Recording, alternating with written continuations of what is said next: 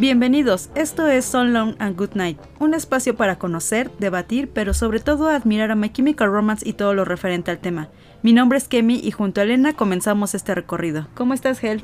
Bien, bien, aquí una semana más, un gusto, un gusto saludarlos otra vez a todos. Sí, genial, como siempre, muy felices nosotras. Sí, aquí estamos otra semana. eh, la semana pasada nos tocó eh, la última parte del Danger Days. El capítulo pasado. El capítulo pasado, exactamente. Y pues esta semana nos toca nos toca un especial muy especial que les debíamos de la semana del mes pasado, porque es. el mes pasado fue cumpleaños de esta hermosísima persona en todos los aspectos y en todas las, las formas. Eh, hoy toca un especial muy muy especial. hoy toca hablar de Rey Thor. Entonces, El rayito de el My Chemical rayito Romance. de nuestra banda favorita. Pero, pues antes de empezar con eh, pues con la- el tema o con el capítulo ya este de lleno, ¿qué te parece unos saludos antes? Va, va, va, ¿Va? Me late, me late. Eh, pues vamos a empezar con los saludos, como todos los todas las quincenas. Pues un saludo muy muy grande para Alejandra Monserrat Hernández, Elena Lor, Laura Soledad Tapia, César Ríos 2238, Michelle Arreola Galicia, Bandor, Aremi Caballero, Moni Cruz, Sal Torres, Noelia Elie García, Leonor Martínez, Tomar agua es genial. Chicos, ¿qué onda con sus nombres? Están bien chidos. Pero sí, tomen agüita. Jen Moore, Annie Way, Karen Sanelías, Cuchujuana, Nancy Gaga, Natalia F. Aguilera y un saludo muy, muy, muy, muy, muy especial para la página de Instagram que es Way of the Day. Nos regalan todos los días un montón de fotos de Gerard Way. Es una página inspirada para las fotos de este hermoso hombre. Entonces, si la quieren seguir en Instagram, dense una vuelta, está súper, súper chida. Genial, genial. También tenemos más saludos, como siempre. Un saludo a Laura Section, María José Jiménez, Mario Escobedo, Owen Lu, Misa Digibril AB o AB, no sé cómo lo pronuncias, Andy, Ivette Nino, J. Manel 73, Magali Reyes, Melissa Morton, Promise de Saimo, Andrea Gómez, Vianey Hernández, Denis Luz, Angie Way, Daddy Just Die, Angie Romance y un saludo muy muy muy especial para Harley Valentine. Un saludo muy especial hasta Guadalajara, que sabemos que hay un chorro de quemiqueros. Sí, a todos los allá. quemiqueros allá un La abrazo. verdad es que sí. Pues, pues nada. Pues sí, vamos a comenzar esto, como Ah, bien dices. Dime. Antes, antes de esto, hay que recordarles que nos manden su audio para la dinámica. Claro. Porfa, todavía Muy están importante. a tiempo. Estamos eh, A 5. a 5, bueno, el día de hoy se está grabando el capítulo, estamos a 5 de agosto. Todavía tienen 10 días para mandarnos su audio. Recuerden que son eh, máximo de 5 minutos, ya sa- sabemos que es poquito tiempo, pero eh, bueno, si se quieren extender, pues adelante, nosotros los vamos a escuchar. Sí. En donde nos cuenten una experiencia eh, con la banda, ya sea en algún concierto, si alguna vez los pudieron conocer en persona, O el qué Eh, significa para ustedes, cómo los ha ayudado, lo que ustedes quieran. Pero eh, siempre, o sea, si los, llega- los llegaron a ver en vivo en algún concierto, díganos en qué concierto, la fecha, o sea, díganos muy específico. Y lo que fue para ustedes la experiencia de estar escuchándolos ahí, Exacto. o sea, todo Igual, color. como dices, pues cómo les ayudó la banda, a lo mejor en un momento difícil, a lo mejor en una depresión. Eh, pues bueno, todos tenemos momentos muy variados en los que My Chemical Romance nos, apo- nos ha apoyado. Entonces, todavía están a tiempo. Si quieren participar en esta dinámica, eh, estos audios se van a utilizar para la creación de un capítulo en el podcast. Entonces, Ya tenemos algunos que ya se animaron y ya los estamos escuchando. muchísimas gracias a todos los que nos enviaron sus audios ya. Y si no, pues los seguimos esperando. Todavía tienen tiempo. Así es. Y bueno, ahora sí, comenzando con este gran capítulo del Rayito Rey Toro. Ay, sí. vamos a comenzar. Más o menos vamos a hablar de pues su vida, de lo que Elena pudo Híjole. recopilar, porque sí estuvo algo sí, complicado. estuvo muy complicado, pero bueno, ahorita les platicamos sobre eso. Pues bueno, comenzamos. Eh, el 15 de julio de 1977, en Kearney, New Jersey, nace uno de los guitarristas más virtuosos de los últimos años, les guste o no. Eh, un genio musical, productor, multiinstrumentista, eh, mente maestra del sonido de My Chemical Romance, obviamente. Y obviamente también dueño de la sonrisa más brillante de New Jersey. Sí. Y no me van a dejar mentir, si lo vieron en el Corona, no me van a dejar mentir. ya- yo lo amo, yo lo amo, señor Toro, porque es precioso. forjado con los sonidos del heavy metal y la calidez de una familia puertorriqueña. Eh, Ray sería la muestra perfecta de que la sencillez y el talento no están nada peleados, Nunca. nunca, nunca. Que para ser un rockstar no debes olvidar de dónde vienes y si, y si haces algo con la convicción, entonces pues no puedes equivocarte, ¿no? Totalmente. Hoy ha llegado el momento de hablar del padre de la banda, el miembro más tranquilo, y bueno, ahorita van a saber por qué el padre de la banda, ¿no? Ajá. El miembro más tranquilo y reservado de My Chemical Romance, nuestro rayito, nuestro Torosaurus, nuestro Metalhead, el único e inigualable Ray Toro. Rey fucking Toro. Señor Toro, yo lo amo. no me voy a cansar de decirlo. Pues sí, como tú decías, mm, me costó un poquito mucho de trabajo. Eh, a los que nos- siguieron en la página pues se dieron cuenta que salí de vacaciones, entonces yo ya les había comentado que yo hago los guiones en horario laboral. A mí me pagan por hacer esto, entonces tuve que apresurarme porque pues en una semana tenía que dejar todo listo para salir de vacaciones. Entonces, a pesar de eso, pues me tomé el tiempo para buscar la información necesaria. Todo lo que nosotros les contamos en el podcast, todo está fundamentado. Todo tiene fuentes, todo viene del libro de Tom Bryan, eh, de algunas informaciones, eh, entrevistas que han dado los chicos a, a revistas, a medios de internet. Todo está investigado. Cumpleaños, fechas, nacimientos, todo. Nosotros no tomamos ninguna información a la ligera, ¿no? Pues en este caso, a pesar de que la información de My Chemical Romance y de sus miembros, Mikey, Re- este, Gerard, Frank, eh, Bob incluso, eh, abarrote internet, al realizar este guion nos dimos cuenta que la información acerca de Rey es muy escasa, por no Sí. decir inexistente. Claro, Rey es muy raro, ¿no? El miembro de la banda más reservado, el más hogareño, el más, por lo tanto, pues su vida siempre ha, ha estado muy, muy tras vestidores. Y pues, eh, por lo cual es probable que muchos de los datos que aquí les vamos a mencionar, pues ya sean del conocimiento de los, quimiquero- eh, de los quimicaleros más veteranos. Ya sabes, de esos que te metías a... a- a- Sí, claro, A la página del MC Army España y ahí las encontrabas. sí. Sin embargo, no queríamos dejar pasar la oportunidad de hablar de una de las mentes más brillantes dentro de la banda. Eh, Gerard lo ha catalogado como la mente maestra detrás de la banda eh, porque Rey es... uf, eh, el hombre es talento puro y nato. Entonces, eh, la información que les vamos a dar la sacamos un poquito de, del libro de Tom Bryan, de algunas entrevistas, pero pues bueno, no es tan extensa como el de Frank que nos aventamos. Sí, él sí pudimos aventarnos un montón. A pesar de que Rey empezó muy joven también en la música. Y pues bueno, vamos a empezar por un tema que es debatible. Eh, el nombre de Rey es Raymond Toro, Para empezar, ¿no? pero en muchas páginas de internet se le conoce como Raymond Manuel Toro Ortiz. Sí. Eh, esto no está confirmado. Yo tenía ese dato, fíjate, desde que Es- empezó, sí, ajá, desde y que yo decía, sí, pues sí. Desde que yo soy fan de la banda, yo siem- siempre tuve esa duda de si sí realmente era Manuel. Pero y sí, ahora Ortiz, que lo, ¿no? que lo veo de esta forma, no, no tengo una Nunca certeza. lo han ¿eh? dicho, no es como decir Gerard, pues es Gerard Arthur Whaley. ¿no? Eh, Mikey o Frank con sus 20.000 nombres. Ajá. Pero Rey, pues, pues realmente no hay una información eh, que él haya dicho. Él es Rey Toro para todos nosotros. Y pues eh, nuestro rayito es el hijo más pequeño de la familia Toro. Él Ujú. es el más pequeño de todos ellos.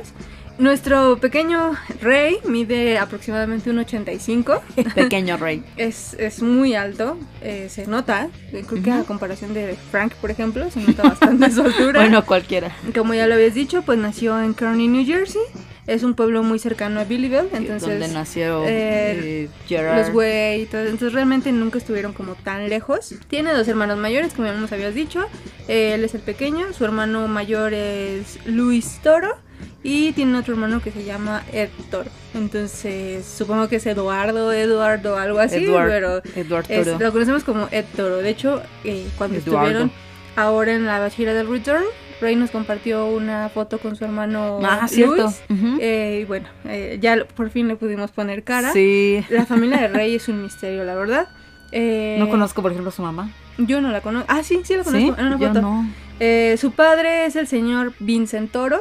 Él era cartero, o mejor dicho, trabajaba en una oficina postal. Eh, Perdóname, es que no puedo imaginar a todos con sus cuernitos así, como sentados en la mesa, todos con cara de como toro. de su topilla, ¿no? Sí.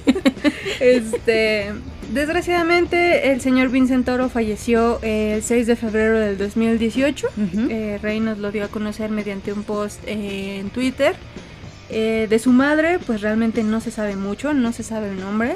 Sin embargo, Rey la llama como la roca de nuestra familia. Ya saben, las familias latinas siempre, pues la figura De de la la mamá, mamá. es como, como una de las piezas más, más, fuertes, más importantes más y, y- los pilares. Exactamente. Eh, y Rey nos contaría acerca de ella, ¿no? Él nos diría, ella expresa sus sentimientos escribiéndolos. Es muy similar a mí. No soy el mejor conversador, soy bastante callado. Incluso una simple tarjeta de cumpleaños de parte de ella puede hacer que me salten las lágrimas. No. Entonces, a pesar de que ya les había postado yo una foto en la página de la familia Toro, donde vienen papá, mamá, eh, los hermanos de Rey, sus novias incluso de ese entonces, y Rey y Krista. Entonces, igual si no la voy a volver a buscar, se la Sí, voy a volver no a postear. Pero pues eso es lo que Rey nos comenta de su mamá. Sin embargo, pues no nos dice su nombre. Eh, Rey, por ejemplo, es de ascendencia puertorriqueña y portuguesa. Eh, por esta razón, se ve Sí, completamente diferente a los Way y a los Aero, eh, que pues ambos son de ascendencia italiana. Sí, o sea, ¿cómo y- quieren que, o sea, No. no, O o, sea, sea- ni siquiera tienen por qué ser iguales todos, una y en segunda, pues se nota de dónde vienen, ¿no? O sea, Súper, sí. y En New Jersey, por ejemplo, eh, hay mu- llegó mucho inmigrante italiano, Ajá. entonces por Ah, eso hay muchas familias italianas ahí. Eh, pero Rey no, Rey por eso es más corpulento, eh, su afro que es Sí. súper característico de él, eh, ojos pues eh, cafés, bueno marrones, Ajá. él no es de ojo de color. Sin embargo, Rey es muy guapo a su manera. O sea, yo me sigo recordando lo que habíamos platicado en el capítulo pasado, cuando la revista le dijo que no era lo suficientemente guapo. Y digo, bueno, ¿cuál es tu estándar de guapo Ajá, entonces, claro. no? Porque él es, él es muy guapo eh, a su manera. no, ¿no? es guapo para ti, pero habemos muchas que pensamos Claro, que no. sí, muchas, muchos, muchas que decimos no, por Señor supuesto Toro, que no. por favor. Entonces, eh, Rey creció en un pequeño apartamento, conviviendo pues con sus dos hermanos y con sus dos papás, los cuales, eh, al igual, bueno, sus papás, al igual que los Way, estaban pues muy preocupados por la creciente delincuencia de, de New Jersey.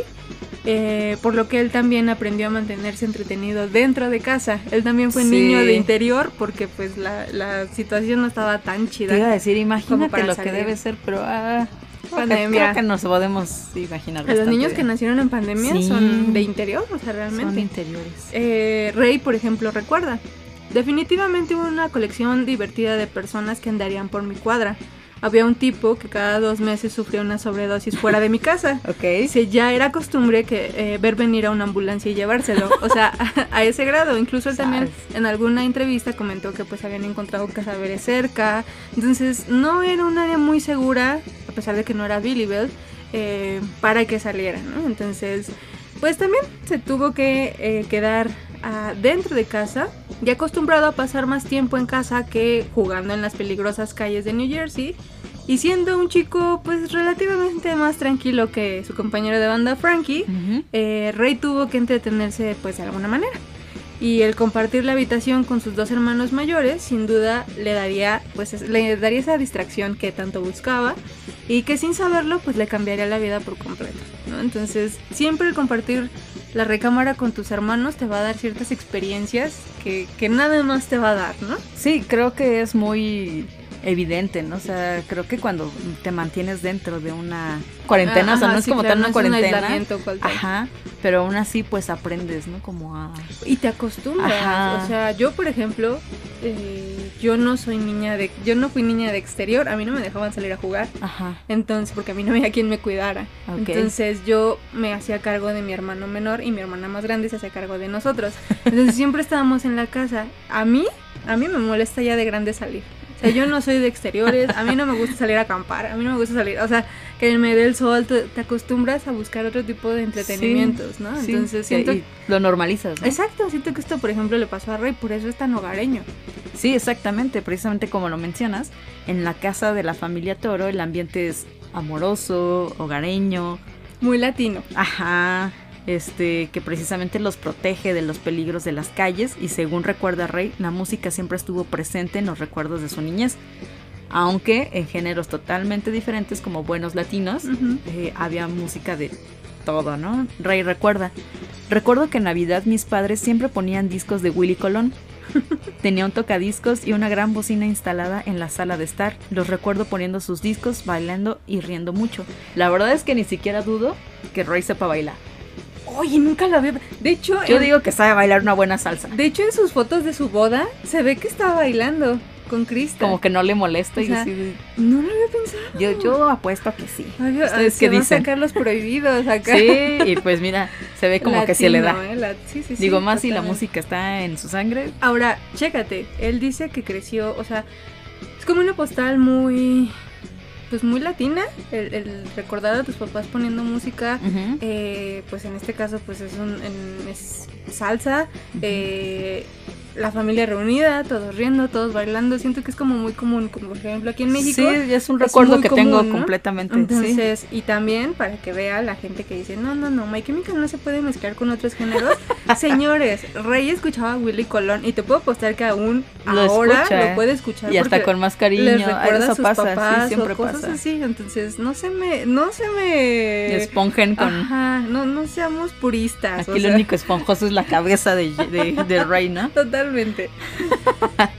Sin embargo, sería su hermano Luis quien influiría totalmente en la, en la formación musical de, de Rey, ¿no? Del rayito. Es rayito, aquí es miniatura, es del rayito. Chibi Rey. El chivirrey. Ay, su Sí, chinito. con chinito de microfonito. Acercándolo desde temprana edad al rock. Un rock clásico, eh, tipo Jimi Hendrix, Pink Floyd, Led Zeppelin, Black Sabbath, hasta el metal con bandas como Iron Maiden, Metallica, Ozzy Osbourne. O sea, su hermano sí escuchaba todo este, estos géneros. Y pues es como, como Rey empieza a conocerlo, ¿no? Es que aparte él estaba súper chiquito, o sea, Metallica sa- eh, salió en el 81. si yo Seguro, ajá. razón. Le Eh, tocó el mero apogeo. Rey tenía como 5 años, o Sí. sea, creció con esa música. Sí, y es inevitable, o Sí, sea, ya te claro. quedas con eso cuando, cuando una vez que lo escuchas tan joven, ¿no? Ujú. Y precisamente de la mano de su hermano, Toro tendría también su primer acercamiento a la guitarra, ya que al compartir habitación podía ver a Luis practi- practicando.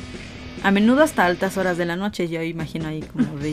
Ya cállate. O lo callamos o te acostumbras, ¿no? Yo creo que hasta se quedaba dormido escuchándolo. Sí, total. Elaborando riffs y manteniendo a Ray despierto, ¿ven? Pero maravillado con todo el talento que al parecer era de familia. Sí. O sea, yo siento que, que Ray, sí, o sea, siempre quieres imitar a tu hermano mayor porque para ti siempre son héroes, ¿no? Entonces es así sí, como de mi hermano hace esto, yo, yo quiero también, ¿no? Y, y aunque el hermano desconecte El, el, el ampli. control, el control de- del Nintendo y te haga pensar Y así, te haga jugar con Luigi. claro. Tú quieres ser como él, ¿no? Así fue como en Ray comienza a tocar a los 13 años, empezó ahí con sus pininos en la guitarra. Primero tomando, tomando prestada la guitarra de su hermano, hasta que en una Navidad así se le cumple a, a Ray y el mismo Louis, bueno Luis, le regala una, marcado así, marcando así el destino de Ray que no se iba a imaginar que ese iba a ser su primer encuentro y hasta dónde estaría ahora, ¿no? Claro. Yo creo que a- a- aquí nos dicen que a los 13 años, pero yo creo que incluso más joven, porque hay fotos de Rey de chiquito con una Sí. guitarra, como con un ukelele. Y está vestido de pantaloncito y camisa de cuadritos y trae una guitarrita. Entonces yo siento que desde muy chiquito eh, Ya hacía sus este pininos o por- algo, por, este instrumento. Es que es ¿no? ahí donde le desconectaban el ampli. Ajá, Ajá, claro. sí, yo, yo creo que sí, pero bueno, ya se le veía intenciones a Ray de, de aprender, ¿no? Sí. Ray recuerda, pensé que era genial que siempre estuviera tocando y practicando, por eso me involucré, porque siempre lo he admirado y quería ser como él. Cuando comencé a escuchar metal y punk, él ya podía tocar esas canciones en la guitarra, eso realmente me impresionó. Simplemente me dejé llevar por todo y él siempre ha sido una gran influencia, es mi héroe de la música, Luis. Luis. Sí, pues sí. Lo ama. De hecho, incluso la- el pie de foto del que te digo que lo subió a Instagram es de. eh, sin este hombre no hubiera llegado hasta donde estoy. O sea, él- él de sus hermanos, o más bien toda su familia, eh, pudo ir a verlos en las cinco noches que estuvieron dando conciertos en Los Ángeles. Estuvieron su familia de rey ahí y su hermano estaba ahí. Entonces, imagínate pudo haberlo decir, ido a ver. mi hermano sí lo, sí, ay, no. Lo logró, lo logró. O sea, wow. qué chido, qué chido, qué chido. Es su héroe. Sí. Y bueno, además de su hermano mayor, hay otras influencias para Ray. Fue el guitarrista de Ozzy Osbourne, Randy Rhoads, quien también lo inspira. La primera vez que lo escuchó quedó impresionado por la forma en que parecía mezclar la música clásica en sus riffs de metal. Tratando de emular su forma de tocar, tomó lecciones. E imagino a un chivirrey acá, de, es que yo, yo el día que suene como él, ya, Quiero ¿no? sonar como él, sí. E incluso se inscribió a un curso de mecanografía para mejorar su destreza con la guitarra, pero sus interminables horas de práctica serían las, las que lo convirtieron en el músico técnico y perfeccionista que conocemos. Y pues bueno, mecanografía. ¿Qué les puedo decir? Yo tomé tres años de mecanografía. Kevin todavía tiene recuerdos de Vietnam. Eran, o sea, sí, ahori- ahorita yo te diría, es que ¿de qué te sirve tomar mecanografía? O sea, porque pues les- lo usamos laptops, ya todo mundo está con una, Ujú. con una, un teclado, ¿no? Pero si no son de mis tiempos, ahí les va. O sea, es que van a decir, es que ¿por qué mecanografía? No, nada Ajá. más es mover rápido los dedos. Antes las máquinas de escribir estaban increíblemente duras. Sea, Ah, si, le- si les tocó exactamente, entonces tú cuando o sea, hacías este querías teclear, no nada más era como ahorita, ¿no? Que apenas tocas el teclado y ya se escribió la letra, Suave, no. ¿no? Era presionarle fuerte, o sea, y a veces se te iban entre lo- entre las teclas se te iban ¡Qué los dedos y te, y te tronaba el dedo, Niños ¿no? de los ochentas. Ajá. O sea, es que para- seguramente hay eh, personas que nos escuchan que son más jóvenes que no han tenido oportunidad de estar frente Pues a es una máquina de escribir Creo que esos ya, esos talleres ya, ya no existen. Eh, entonces, esto que menciona de que se mete a clase, sí le creo que le haya funcionado, porque incluso en el meñique es cuando te das cuenta que el meñique lo tienes bien inútil, ¿no? Así. Tiene mucha fuerza entonces en. Entonces, haber aprendido y aparte practicar la guitarra, yo considero que los dedos de Ray son Tienen músculos sobre ajá, músculos, tienen, ¿no? así, tienen un bracito que le sale y así de Rosy, así de sí. Bueno, pues en este caso eh, ya les habíamos contado de, también de, de Randy Rhoads. Él era el guitarrista de Ozzy Osbourne. Mm, Una canción muy famosa que tienen con él es la de Crazy Train. Eh, desgraciadamente Randy Rhoads murió también muy joven, murió en un accidente eh, de una avioneta. Y, pero pues dejó este legado, su paso por la música también fue muy corto. Sin embargo, pues llegó a inspirar, por ejemplo, a, a personas como Rey, ¿no? Que, que veía su, su potencial y, y hasta la fecha él lo sigue citando como el primer guitarrista del que él se enamoró. Sí, no lo toma a la ligera, eh, eh, lo toma bastante serio y, es como su, su vara, ¿no? Es Claro, mi vara sí. alta sigue siendo aquí, ¿no? Exacto. Eh, Ray comentaría, no tenía mucha vida social ni salía mucho. Tuve amigos, pero pasábamos el rato en la escuela, no después. Lo único que siempre estuvo allí para mí cuando regresaba a casa era mi guitarra. Pues por eso, interminables horas de práctica. Y, O sea, y, pues co- como mencionabas, no, no salía a la calle ni nada, entonces pues, sí, matabas el tiempo haciendo algo, ¿no? Cuando no había internet y TikTok, que ya cuando te das cuenta ya pasaste dos horas en TikTok. y- o Aquí sea, esas dos horas Ray la usaba para practicar. Sí. Entonces, eh, la guitarra sería un gran refugio para, para Ray, ya que en la escuela era era alguien totalmente invisible, ¿no? Como, como, o sea, a pesar de su altura, Porque era un Torosaurus. Sí. O sea, nosotros posteamos también una foto en la página donde está él de muy joven. Yo creo que habrá tenido unos. Ponle 15 años a lo mucho. Y está al lado de él, no, sabe- no sé si es su abuelita o su mamá. Y le queda de bastón. O sea, Rey es enorme. Enorme siempre fue muy grande. como que creció rápido, ¿no? Y a pesar de eso, pues, pues no figuraba en la escuela, ¿no? Sí. Tampoco. Ray comenta, fui una de las masas invisibles, alguien que ni sobresalió ni fracasó, alguien que simplemente existió. Me sentí un poco invisible porque nada en mí me diferenciaba. Mis amigos eran un poco similares, aunque eran un poco inadaptados. Hubo mucha separación en mi escuela entre los chicos que estaban en el rap, los chicos que les gustaba el pop y luego los del grupito de chicos que les gustaba el punk y metal. Encajé en este último grupo.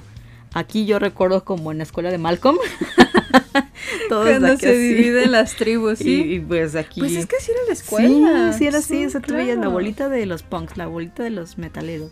Ahora ves la bolita, una gran bolota de los otakus, ¿no? O sea, Nosotros éramos, los de- de- éramos medios desmadrosos en la escuela, pero sin embargo, sí notabas la diferencia de- del, del punk, de los darkies y cosas los así. skate. Y a nosotros, nuestra bolita de grupo, nos lo conocían porque estaban las quemiqueras.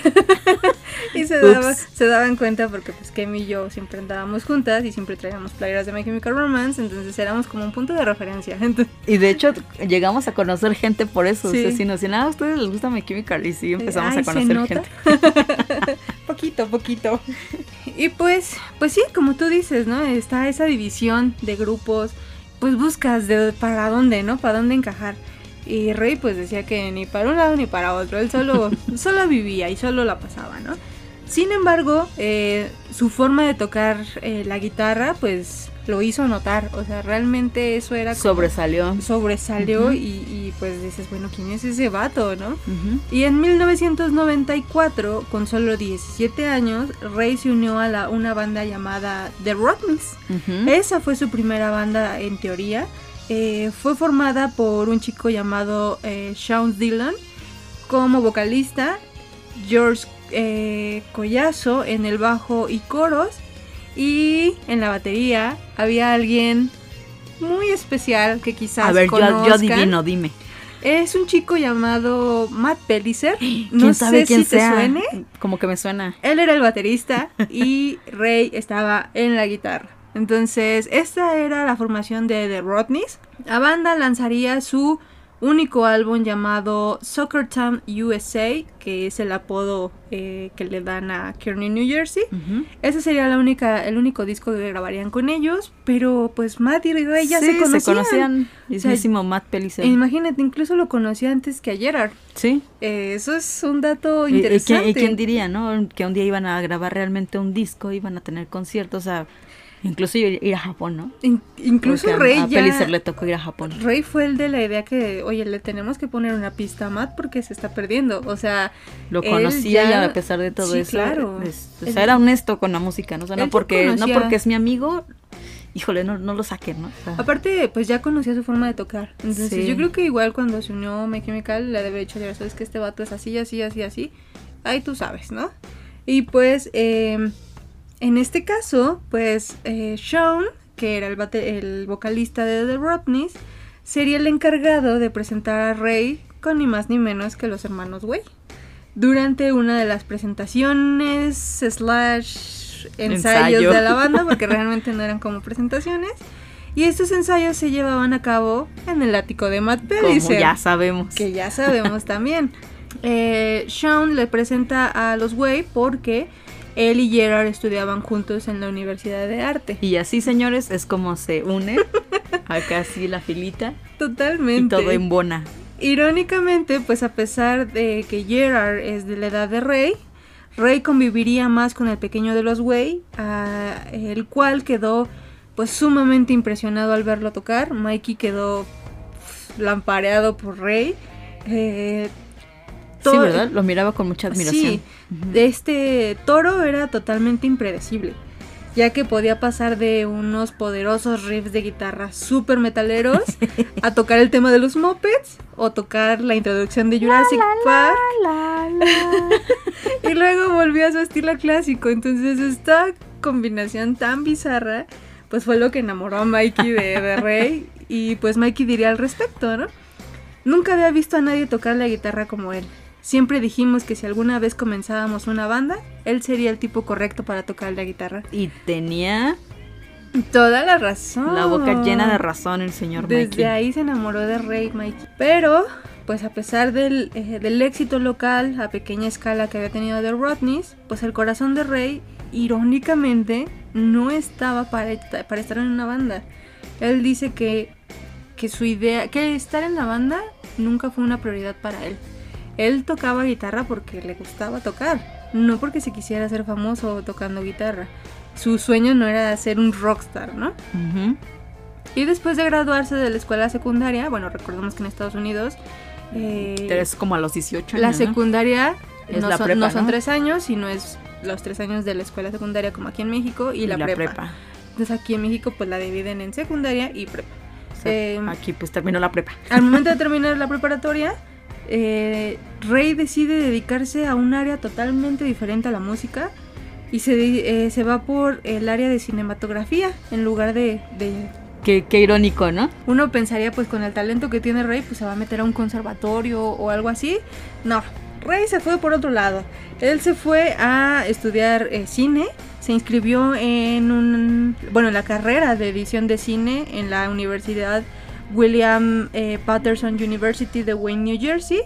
Eh, y dejó, al momento de que empieza la universidad, dejó un poco de lado su pasión por la música. O al menos, pues la pasó a segundo, a segundo plano. O sea, sí, o sea, me gusta mucho la música, pero el le voy a dar prioridad a esto, ¿no? Entonces, también esto nos habla mucho del rey de, del rey de ahora, ¿no? El rey que se mete a producción, que se mete a, sí, ahora lo entiendo. a dirección, este, arma discos, arma, pues, pues desde ahí, ¿no? Eh, rey, rey nos diría, ¿no? Rey recuerda. Fui a la universidad a estudiar cine, quería ser editor. Pensé que eso era todo lo que realmente quería hacer. Me metí mucho en las películas, en diseccionarlas, en analizarlas. Estaba realmente interesado en aprender cómo se hicieron, cómo se armaron, cómo era mi enfoque. Todo el tiempo que tuve en la universidad aprendiendo esto, dejé de tocar en bandas. Toqué la batería en una banda llamada Dead Go West durante aproximadamente un año. Éramos mi amigo George, que yo creo que era el de The Rodneys, George eh, ah, claro. y yo. Éramos un par de amigos que no tenían nada que hacer los fines de semana y solo tocábamos. Era eso era todo. O sea, realmente no. Sí, además la batería. sí, Rey. Yo tengo otros datos, señor Rey. En el iPhone de Murder Scene eh, se ve a Rey tocando con, con, un casco con de un casco vikingo. Y, se ve tocando la batería. De la una forma que no imaginas ver a Rey, que es de una manera muy torpe. Ajá, sí, sí, como con cuidado, ¿no? Sí, sí, sí. Pero pues a pesar de que la banda no era ni de lejos pues algo serio, Rey sentía, se sentía realmente cómodo estando así, o sea, no, no tenía presiones y aunque no era muy bueno tocando la batería, pues él estaba cómodo, ¿no? Quizás también pues las personas con las que te rodeas y... sí, como que se divertía, ¿no? Como que era más como para desahogar. Eh, pues Toro llevaba un par de años sin tocar la guitarra antes de que Gerard lo buscara. Eh, para darle vida a uno de los proyectos pues, que tenía en mente, ¿no? Aquí, en este, a este momento, ya había pasado lo de las Torres Gemelas y Gerard diría lo siguiente, era el mejor guitarrista de Jersey, sin embargo, estaba tocando la batería solo porque quería tocar. Eso realmente dice mucho de él. Nunca ha estado en esto por la gloria, solo ha estado por la diversión. O sea... me emociona tanto que ya hablemos de Gerard y así, Ray. Porque sus caminos ya se juntan. Entonces, de esta manera ya conoce pues a las tres piezas fundamentales de My Chemical Romance, que es Gerard Way, Matt Pellicer y ya está Rey. Entonces. Ay, belleza, belleza. Ya Gerard le dice, ya le levantó el teléfono y, oye, tengo. Tengo, estoy trabajando en algo, ¿lo quieres ver? Exactamente. Le cuenta sobre la música que está escribiendo, ¿no? O sea, de. O sea, Gerard ya en este punto ya, ya escribió su primera canción con Matt y dicen, bueno, como que nos hace falta algo más, ¿verdad? No puede ser solamente vocalista y baterista, ¿verdad? No podemos ser 21 Pilots que nada más es batería y, guitarra, no sé qué toca el, vocalista. sí, entonces y lo invita a escuchar un poco de lo que están haciendo, le dice a Ray, pues vente, vamos a Jálate. este, pues nada más escúchanos si quieres, ¿no? Y lo invita a escuchar un poco de lo que estaban creando en el ático de Matt, obviamente. ahí surgió la magia, ahí pasó todo. Güey ni siquiera sabía si Ray quería estar en la banda con, todas sus letras, así como de, ok, lo sale, voy a decir, pero ni siquiera sé si quiera realmente porque está tocando la batería. Eh, no, y, no, y además porque sabe que está este pues estudiando, estudiando y todo esto, o sea, no, no sabe, ¿no? Pero pensó que tenía poco que perder con preguntar, ¿no? y la verdad agradezco que Gerard lo haya hecho, ¿no? si lo rechazaba al menos lo habría intentado. Gerard nos diría, no estaba seguro de lo que estaba haciendo en ese momento y pensé que quería hacer películas. Lo invité para que viniera a tocar, sin presión, solo para ver lo que Matt y yo estábamos haciendo. Y así fue como se, reencuentran los tres, empieza a escucharlo Ray Y como si el destino hiciera encajar las piezas de un rompecabezas, Ray pensó que sería divertido aceptar la invitación. ¡Sí! ah, bueno, de Rodney's había ensayado muchas veces en el ático de Pellicer, cosa que entonces le parecía muy familiar, ¿no?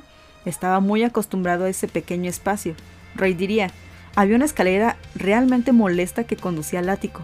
Era realmente empinada y sinuosa, tan difícil para llevar una guitarra y un amplificador a cuestas. El ático fue destruido porque todos los amigos de Matt subían ahí a fumar hierba o beber, así que había porquería por todas partes. Es el lugar donde solíamos practicar. G y Matt tocaron Skylands and Turtle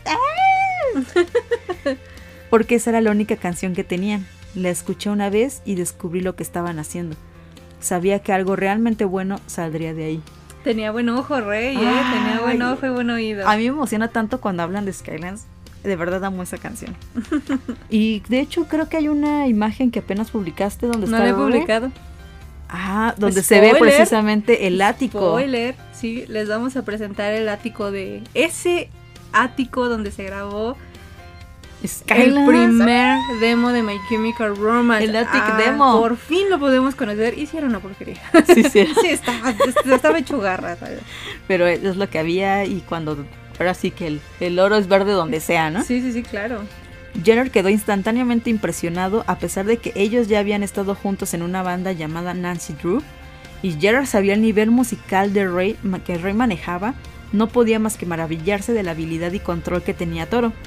G diría, Ray es el tipo de persona que puede captar cualquier cosa inmediatamente. Tocamos Turnstiles una vez para él y luego lo mejoró 10 veces al instante. Es que es un genio, güey. Vieron la magia fluir en el señor Toro. O sea, en el Black Parade hizo 14 partes diferentes. Así como de, güey, no, no, basta. Roy encajó obviamente de forma inmediata y los cimientos de My Chemical Romance empezaron a tomar forma de manera acelerada, pero miren, Como espuma. ya sabemos que lo que diría Gerard, ¿no? Foundation. Gerard hablaba de hacer las cosas en serio y ese entusiasmo de tomar sus cosas, ponerlas en una van y hacer que los sonidos de MCR llegara a todo el mundo fue contagiado rápidamente a Ray y Matt, que pues es cuando comienzan como a, a comprometerse con y esto, Rey ¿no? definitivamente deja la escuela. Sí, También. Todo también comenzó a escribir, mostrándole sus canciones a Gerard para que le pusiera letra, comenzando a construir un repertorio de su eh, pues propio, o sea, ya, Ya o sea, ya Ray componiendo algo, Melodías. sí, y ya se les pasaba a Gerard y decía, ¿cómo ves, güey? y güey decía así de, no, pues a mí se me ocurre que esto puede hablar de esto, ¿no? Y Sí. lo hacían bonar.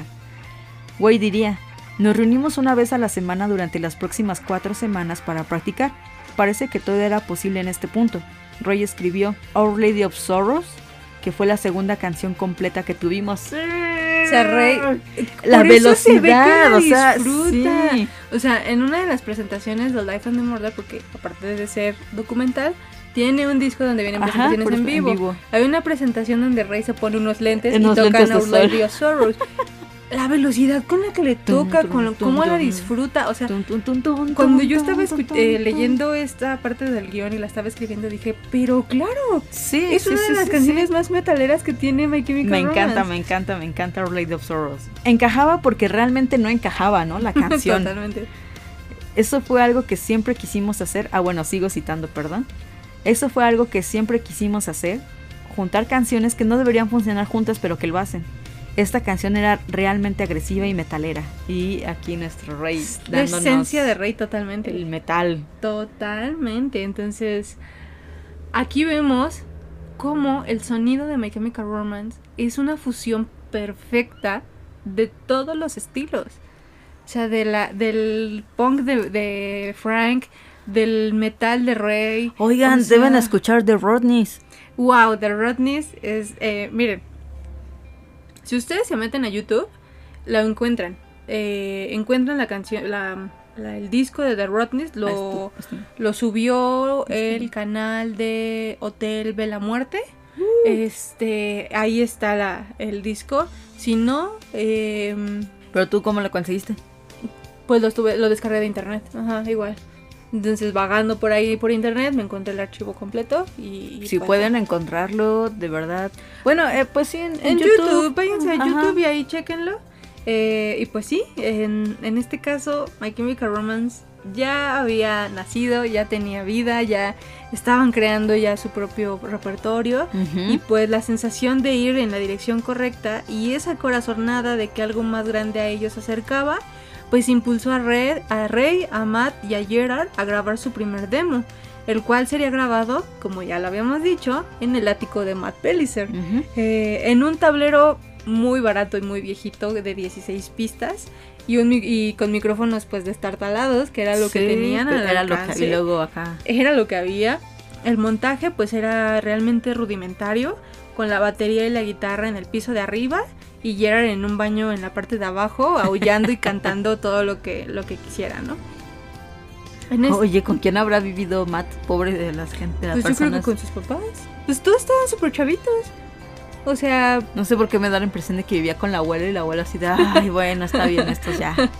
eh, pues Gerard tendrían aquí ya que 20 años más o menos. Sí. Porque fue en, ellos son del 77 Siete. y esto fue en el 2001. Y pues eh, grabaron en este ático, grabaron Skylands on Thursday, Cubicles y Of Lady of Sorrows, antes llamada Bring More Knives, Ujú, eh, ujú. que ya lo habíamos también comentado. Este, este demo lo llamarían como Dreaming Stevie o Being Stave. Eh, pero los chicos siempre se referirían a él como The Attic Demos. Eso es, Es el fundamental Demos, en la Demos. historia de My Chemical Romance, ¿no? Ajá. Y en este caso, eh, alguien muy importante para la banda, que también ya habíamos hablado de él, escuchó estos demos, que sería nada más y nada menos que el señor Alex Saavedra de Eh, Jeval Records. Su sombra. Sí. La sombra de My Chemical Lo Romance. siguió hasta que dijo, es que estos tienen talento, estos tienen talento. Los ha seguido hasta el Danger Days. Es más, en la gira del Return, Alex Saavedra estuvo ahí. Tiene una foto donde está abrazando ¿En de un lado a Mikey y de un Ah. lado a Gerard. Y, Mikey, eh, y uno tiene así como, como la cabecita apoyada en él. Oh. Son sus niños. O sea, él los vio, él los hizo, él los hizo, los vio cre- crecer. Y pues Alex quedó muy impresionado cuando escuchó pues los Attic Demos. Eh, Saavedra ya conocía bien a Gerard, porque pues ya ves que habían coincidido Sí. en varias fiestas y eran amigos del amigo del amigo. Pero nunca había visto a Rey y no sabía mucho de él. Eh, ya me la imagino. pero cuando lo escuchó tocar, quedó boca abierta. O sea, es que es esa persona que lo ves dices, se ve medio misterioso. A ver, y ya cuando empieza a pero tocar. a la vez bonachón, pero, pero, y cuando toca dices, güey, es un dios. O sea, Sí, cuando agarra la, la, la guitarra y empieza a tocarlo como. Como fuerte, pero al mismo tiempo. melódico. Y, y preciso, dices, es ay, que Rey es una extraña combinación entre el metal y la música clásica. O sea, es perfecta, es melódico, es fuerte, es rápido, pero es dulce, pero, o sea, Sí. Rey es Y su personalidad es muy así de. "Oh". Oh, sí, Reyes. Yo, yo puedo servirle, señor Rey, en el momento en el que usted quiera. Eh, y pues Alex diría, ¿no? Rey fue definitivamente el más talentoso de todos ellos. Era un chico nerd metalero. Realmente no sabía mucho sobre él. Tenía este extraño afro y anteojos, porque Rey usa anteojos. Sí. Eh, pensaba para, para mí mismo, ese chico tiene un aspecto tan extraño. Dice, no pude descifrarlo. Él era un misterio para mí. Luego lo escuché tocar la guitarra y dije, santos cielos, mierda. What the no, fuck, es, ¿no? no es de, no es de extrañar que no saliera mucho. Probablemente solo estaba destrozando su guitarra solo en su casa todo el tiempo. Sí. Estuvo genial desde el principio. Él era como un guitarrista profesional. Habría sido una verdadera lástima que nadie lo hubiera escuchado tocar hasta la fecha. Él era muy callado, pero también era un super nerd. Solía caminar con una figura de Spider-Man en el bolsillo por todos lados. Eso es raro. No sabía mucho sobre él, aparte del hecho de que tenía un nombre impresionante. Rey Toro. Suena como un nombre porno falso o algo así. Rey Toro. No olvidas un nombre como ese. Pero él solo era un tipo tranquilo de Kearney. Ese es Rey. o sea, Nuestro ya porno con guitarra. tiene... Rey Toro. Ahora sabemos que tiene nombre de estrella porno. O sea, no es cierto, señor. Sí, es como. Sí, ah, yo la verdad la primera vez que escuché el nombre sí también me pareció muy extraño, así como que toro. ¿Es, un apellido? el- sí, pues te, te brinca luego, sí, luego, no, ¿no? no, no. No es Way, no es Smith, no es este, Este- Patterson, no es, no, o sea, es- Sí, es no es Smith, Strong, no, o- es, sí, García. No, es toro, ¿no? toro, eh, ok. Eh, pero pues este, este tranquilo chico de Kearney conquistaría el mundo con My Chemical Romance. Eh, a lo largo de la carrera de la banda, Ray ha demostrado eh, varios de sus talentos como productor, como por ejemplo cuando montó un mini estudio en la grabación, eh, de grabación en la parte trasera del bus. Si eh, también recuerdan en el iPhone de Murder. Exacto, se veía de- hasta, hasta atrás. ¿no? Incluso uno de los de las personas que trabajaban con la disquera, este, ay, olvido su nombre, es un señor de cabello negro. Pero te- también siempre está con ellos. Que ¿no? le, bueno, está, porque ya falleció también. eh, que les decía, Rey, esto es genial. Sí, sí, los- sí. ajá. Fucking Ajá, awesome. ajá, eh, pues montó Rey este, este mini estudio en la parte trasera. Eh, mientras los chicos estaban de gira. Creo que estaban de gira en el Warper en ese entonces. Eh, es- en este lugar, en este mini estudio, nacerían las primeras notas de lo que sería el de Blackberry De en, en Blackberry. adelante. O, por ejemplo, otra de las, de las de los proyectos que hizo Ray fue cuando estuvo detrás del proyecto de la banda que fue Singing for Japan. Eh, el objetivo, con el objetivo de apoyar a los afectados del terremoto y el tsunami en Japón del 2011 fue, creo que sí, donde modificó la mayor parte de, de la instrumentación de Sing para crear otra con un sonido más tradicional japonés. Y sí se ve diferente. Si ven el video en YouTube, hay un video que ustedes lo buscan así como Singing for Japan y se ve, suena totalmente Suena, diferente. Entonces, por ahí encontré una anécdota que no la estoy 100% segura, porque Frank la contó en un tweet, que Ray fue arrestado en un Walmart porque se robó unas baterías. Pero fue como de juego, ¿no? De WhatsApp, ¿no? se necesitaba baterías para un equipo que estaba que estaban utilizando y se habían quedado sin pilas. Entonces dijo, pues ¿de dónde? Pues del Walmart. Pero ni siquiera se robó el paquete completo. Se llevó solo las pilas que necesitaba y dejó lo demás, pero pues lo agarraron y pues luego ahí, ahí luego es donde uno sabe que Roy no sabe ni mentir, ni robar, ni nada. luego luego pues eh, pues se echó de cabeza y dijo, "Sí, señor, yo me las robé." Ahí Bueno, están es dos una, baterías. Es una anécdota que el Roy nunca ha, este, no, ha pero confirmado, sí existen los tweets de pero Frank. Frank lo comentó, ¿no? De hecho, en, las, en los tweets esta, eh, arrobaba o tagueaba a Gerard, a Matt Cortés, entonces es muy fidedigno esto. Eh, Frank solo recuerda que se rió mientras veían cómo metían a Rey a la patrulla, pero pues bueno, Rey es peligroso en potencia, es un O sea, delincuente. Iba, iba a ser el, el Juan Gabriel mexicano, ¿no? pero bueno, de México así, pero allá de New Jersey. robó solo En vez de robarse un, un radio, un radio. unas, unas pilas, pilas. Ok. Pues Rey no es tan santo al parecer. No, ni le sale. Y pues Rey eh, dejó pues todo su talento y corazón en My Chemical Romance hasta el momento en el que los chicos eh, de la banda decidieron pues tomar caminos separados. Y aún así, en cada oportunidad eh, que tenía, agradeció el inmenso amor que los fieles fanáticos pues le demostraban a la banda, ¿no?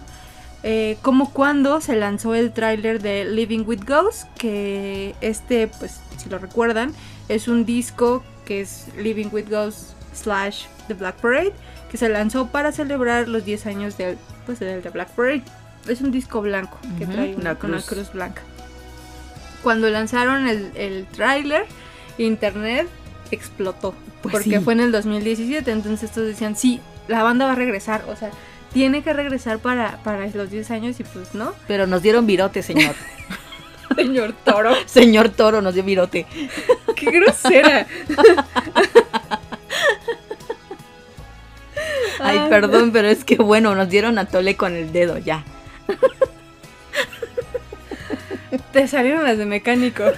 Qué bárbara. Perdónenme. Y pues eh, en esta ocasión pues Rey salió a agradecer, ¿no? Que, que todo el apoyo y todo eso, pero dijo pues, pues no, solo es un tráiler de, de la celebración de los 10 años, no vamos a regresar. Y pues eh, Rey siempre ha demostrado que la sencillez jamás debe de olvidarse eh, y que ayudar a quien lo necesite siempre será una de sus prioridades, como en la ocasión en la que colaboró con la fundación Make a Wish. Esta fundación lo que hace es acercarse a niños o a jóvenes que tengan enfermedades eh, crónicas o algo así y les cumplen un deseo. En este caso, eh, la fundación le pidió que donara algo para un evento de caridad. Eh, los organizadores querían algo único, pero que a él no le faltara. Sí, O sea, que no le afectaran Exacto, algo, ¿no? que fuera pequeño. Entonces, eh, en cambio, pues Rey les ofreció ese icónico casco de moto que usó en el video de Nananá, que con el que se apachura la nariz, con ese. Que conoció muy de cerca la nariz de Rey. Súper se acerca. Y eh, lo ofreció como, bueno, este casco formaba parte de su, pues del concepto de su personaje de Jet the Star, ¿no? Y lo donó para, para caridad, aparte de que en alguna ocasión, eh, tanto él como Gerard como Mikey se juntaron para conocer a una fan. Genial. Entonces estuvo, Genial, estuvo genial. muy chido. Eh, Rey diría en una entrevista de Tom Bryan, no creo que alguna vez podamos ser arrogantes. Nuestros antecedentes nos mantendrán conectados a la Tierra.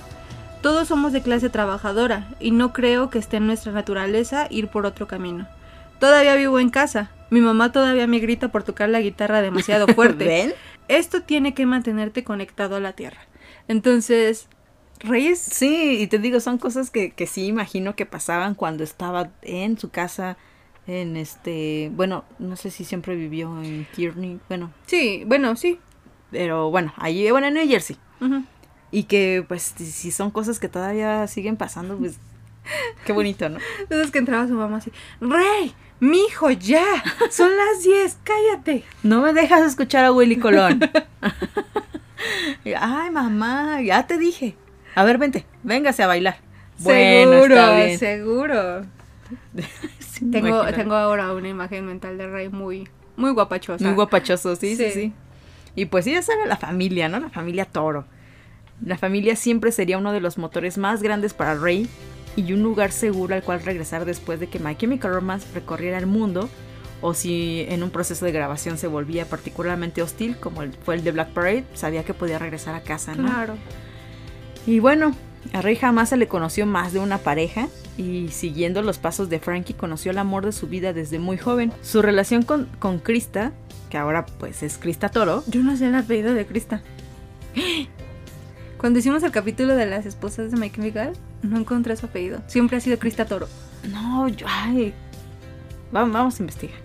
Bueno, si ustedes saben, también díganos Sí, por si tienen el apellido de Krista, pero bueno, vamos a decirle Krista Toro, quien ha existido desde casi el inicio de la banda, o sea, ya tiene sus buenos años. Aunque tal como pasaría con la, con la información del mismo Ray, de, de, pues, sus- su formación y todo, lo que, ha logra- lo que se ha logrado saber de ellos dos juntos es nada, ¿no? Muy poco. Rey y Krista se casaron en noviembre del 2008 en una ceremonia privada de, los, de la cual apenas existen fotos, en donde se les puede ver a ambos sumamente sonrientes o bailando salsa. Ujú.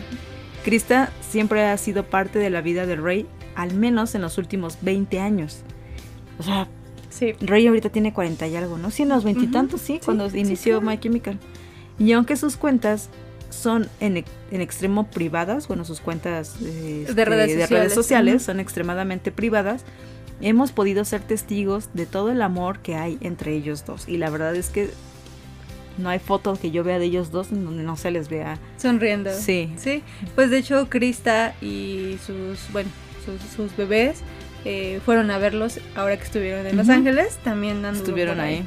El 25 de septiembre del 2012 dieron la bienvenida a su primer pequeño, Vincent Toro. Nombrado justo como el papá de Rey y del cual no se conoce absolutamente nada. Incluso su nacimiento se dio en total secreto, de repente ya sabíamos que tenía un hijo, Tenía ¿no? un hijo. Roy, a pesar de ser el guitarrista de una de, la- de las bandas más influyentes de los últimos tiempos, ha logrado mantener a su familia segura y fuera del foco, y es algo que Sí. se le reconoce y dices, Sí. no sé cómo lo hace, pero Pues a, lo logra, a sus ¿no? hijos apenas los pudimos conocer. O sea, sí hay fotos y videos donde se les ve las caras. Sin embargo, escasos, ¿no? eh, se ha tratado de mantener lo más eh, privado posible. Eh, incluso él posteó una foto de él cuando está con su hijo porque su hijo se acercó al amplificador Y empezó y, a... y tienen la, fren- la frente como junta y no se le ve la cara del niño. Sin embargo, ya sabemos que ahí está, que ahí estuvo, ¿no? Apoyando a Rey. Y aún así, son incluso más desconocidos que Bandit.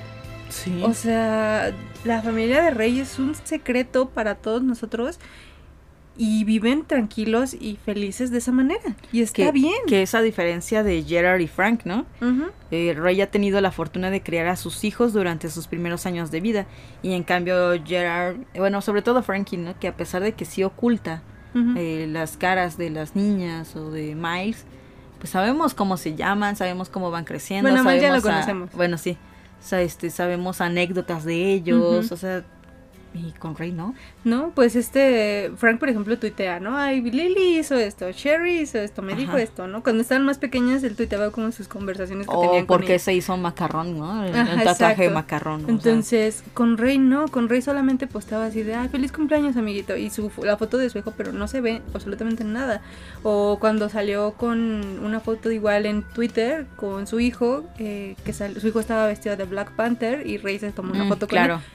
No se le ve nada. Cuando eh, salieron, bueno, cuando fueron las protestas allá en Estados Unidos, su hijo salió con, con un cartel que le tapaba la cara y que decía mis papás me enseñaron a respetar a todos por igual. Entonces, es lo único que hemos podido ver de los hijos de Rey eh, y de su vida familiar en, en concreto, ¿no? Sí, y bueno, como les decía, ¿no? Eh, a diferencia también de Frankie Gerard, eh, Ray tuvo la oportunidad de criar a sus hijos durante sus primeros años de vida, eh, porque la separación de My Chemical Romance en 2013, aunque fue sumamente doloroso para Toro, eh, le dio la oportunidad de ver crecer a su pequeño Vincent. Eh, Roy diría, la separación fue casi como una bendición disfrazada, porque sin la banda pude estar en casa y ser parte de la vida de mi hijo, de una manera que algunos de los otros muchachos no tuvieron la oportunidad de hacerlo, cuando estábamos de gira, cuando comenzaron a tener hijos, ¿no? Ujú. Sí, pues Bandit nació en el... Sí, Bandit definitivamente no. Bandit fue del 2009, a ella todavía le tocó la grabación del Danger Days, eh, pues todo ese proceso. Y a las gemelas nacieron en el 2010 y ellas pues acababan de lanzarse el Danger Days, o sea, Ujú. todavía tuvieron... Sí, no. Y Frank nunca se ha quedado quieto. Ray sigue comentando, sentí que llegó el momento adecuado. Mi esposa acababa de empezar la escuela de posgrado, así que pensé que era un buen momento para tomar el relevo y hacer lo que ella solía durante 10 años o más que yo estuve eh, de gira. He estado criando a mi hijo y disfrutando el tiempo con él y mi esposa. Tenía una buena vida hogareña que nunca tuve la oportunidad de disfrutar, porque siempre estábamos de viaje. Es agradable sentir que estamos construyendo algo como, un- como un- una familia. Es agradable sentir que estoy echando raíces eh, de- en lugar de trabajar todo el tiempo, ¿no? Es que Rey es hogareño. Ujú. O Sí, sea- sí, totalmente. Así que pues en- de esta forma Roy comienza a tomar como las riendas de la casa. Se vuelve amo de casa. Sí, mientras, mientras Krista se pone a estudiar. Sin embargo, mientras cuidaba al pequeño Bean, jamás dejó de crear música o tararear melodías. Ray diría, mi esposa se ríe de mí por esto, pero a mí me encanta lavar platos, barrer y pasar la aspiradora. Me, me gusta porque encuentro que mi mente divaga y mi cerebro produce estas melodías vocales cuando lo hago. Cualquier cosa que se pegue, lo grabaré en mi teléfono. Luego me dirigiré al estudio y trabajaré hasta las 3 o 4 de la mañana en eso. O sea... ¡Ah! ah, ¡Qué bonito! Es un papá, o sea- Es un papucho. O sea, Rey ya cuidaba a los My Chemical. Desde siempre, o sea, desde que evitó que Frank se metiera al ataúd en Elena, desde que cuidaba a Mikey, porque Mikey me se metía a bañar con aparatos eléctricos. O sea, ellos dicen que Rey es el típico que va y les toca la puerta así de chicos, se nos va a hacer tarde, ya levántense. O sea, Eso es, eso es Ray. es el papá de la banda. Él ya cuando sus hijos nacieron, él ya estaba listo. Él ya no se lo venían a cuentear. Él ya, ya había lidiado con dos güey, con un airo. o Con sea, una a- ayer, ¿no? Casi como de... No, yo creo que con eso tenía. O sea, Trey estaba listo para ser estaba papá. curtido, Ya, curtido. Total. Y sabe lo que espera, ¿no? Porque pues ellos lo que, lo que no hacían, ¿no? Totalmente. Estando de gira. O Totalmente. sea, sabe lo que son Ya, capaces. si sus hijos se lo quieren cuentear así de. Ay, Ay, te no- ah, como mamá me decía. En lo que tú vas, yo ya regresé, mi ciela, ¿no? O sea, y pues sí. Y bueno, El 6 de abril del 2018 dieron la bienvenida a su segundo hijo, el cual es totalmente desconocido. No sabemos su nombre, es. no sabemos qué onda, solo sabemos que nació el 6 de abril del 2018. Ujú, Comparte cumpleaños con Miles, Miles eh, Ayero. Ayero. Y eh, él- este pequeño también estuvo en, las- en los conciertos de Los Ángeles. Pero no se sabe nada de él. O sea, Sí, y bueno, pues tiene cinco años. Ok. El convertirse en padre le daría, le daría una visión del mundo y lo impulsó a retomar algunas grabaciones que había hecho durante las giras y que serían los cimientos de su primer CD como solista. En el 2013 nos daría el primer vistazo en lo que estaba trabajando y publicó en SoundCloud un demo de una canción llamada Instant Something. Tienen que escucharla. Es muy buena. Pero después de eso, Roy se mantuvo en silencio pues un relativo tiempo hasta que la muerte de una chica lo haría levantar la voz nuevamente. Sí. Eh, Is That Something? Eh, Ray de la describe como. Si, si la han escuchado, eh, es muy es muy buena. Es Mm, muy bueno es muy creando buena. música. Y su voz, Y esta canción en particular la, la escribió como como diciendo, dándose ánimos después de la ruptura de My Chemical Romance. Eh, es así de vas a estar bien. O sea, la letra da eso, ¿no? Así como de, bueno, ya pasó esto y esto y esto, pero vas a estar bien. O sea, tienes que seguir. Y pues sí, desgraciadamente el- el- la muerte de una persona siempre resuena de maneras diferentes en el mundo. Y en esta ocasión, eh, esta pérdida para el mundo tocó mucho a Rey porque eh, pues ya tiene hijos, ya piensa de una manera diferente, como yo les he dicho, el, el amor de un hijo siempre te va a cambiar de alguna manera, ¿no? Yo en lo personal no quiero hijos, pero llego a comprenderlo porque tengo sobrinos, ¿no? Eh, y pues en este caso, una de las lecciones pues más grandes que My Chemical Romance y cada uno de sus miembros nos dieron y le dieron al mundo es aceptar y amar sin importar nada. Por lo que no es de extrañarse que el suicidio de Leila, eh, Leila Alcorn haya tocado fibras muy sensibles en Rey. Ustedes se preguntarán, ¿quién es Lila? Eh, pues ella fue una chica trans nacida en, en Ohio que decidió pues tristemente terminar con su vida después del constante rechazo de sus padres sumado al bullying que sufría pues en todo su entorno.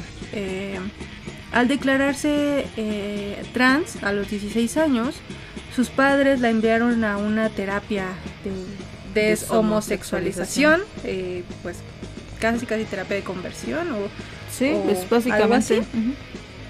de bases cristianas y posteriormente, como vieron que esto no resultó, la retiraron de la escuela y le quitaron el acceso a las redes sociales, aislándola totalmente por completo. Le quitaron eh, teléfono, computadora, no tenía contactos con los pocos amigos que le daban una red de apoyo, la aislaron por completo. Entonces, pues tristemente, el 28 de diciembre del 2014, Alcorn había previsto que su nota de suicidio fuera publicada automáticamente en su cuenta de Tumblr a las 17.30 horas. Eh, Diablos. en la nota declaraba su intención, su firme, firme intención de acabar con su vida y expresaba su deseo de que todas sus posesiones eh, y dinero fueran donadas a una organización benéfica para personas trans y pidió que por cuestiones eh, sobre género y sexualidad se enseñaran en las escuelas. Su nota terminaba con la frase, mi muerte debe importar, mi muerte debe sumar uno más que en el número de gente transgénero que se ha suicidado en este año. Quiero que alguien se moleste en mirar ese número y diga, esto es una mierda, y lo arregle. Que, arregle la, que arreglen a la sociedad, por favor. Así cerraba la nota de, de Lila. Fue muy triste, es muy muy triste. Es un caso que, que tocó mucho a internet, eh, Pues sí. más en Estados Unidos. Eh, De este lado nos llegó pues ya como muy residual, sin embargo fue muy fuerte porque programó todo y pues terminó con su vida, ¿no? Sí. En este caso pues eh, un segundo post apareció poco después titulado eh, Lo siento o I'm sorry en el que ofrecía una disculpa a sus amigos cercanos y hermanos por el trauma eh, de su suicidio. Eh, bueno, Lo que, lo que iba a significar para ellos, ¿no? Pero también contenía un mensaje hacia sus padres que decía, váyanse a la mierda, ustedes no pueden controlar a otra persona de esta manera, no está bien. Es un mensaje muy fuerte. Eh, Lila eh, salió de su casa, eh, se dirigió a una autopista, desgraciadamente fue arrollada por alguien que pasaba por ahí. Sus papás, aún después de fallecer, le negaron su identidad. No. Eh, su mamá posteó, creo que su nombre de varón era Joshua.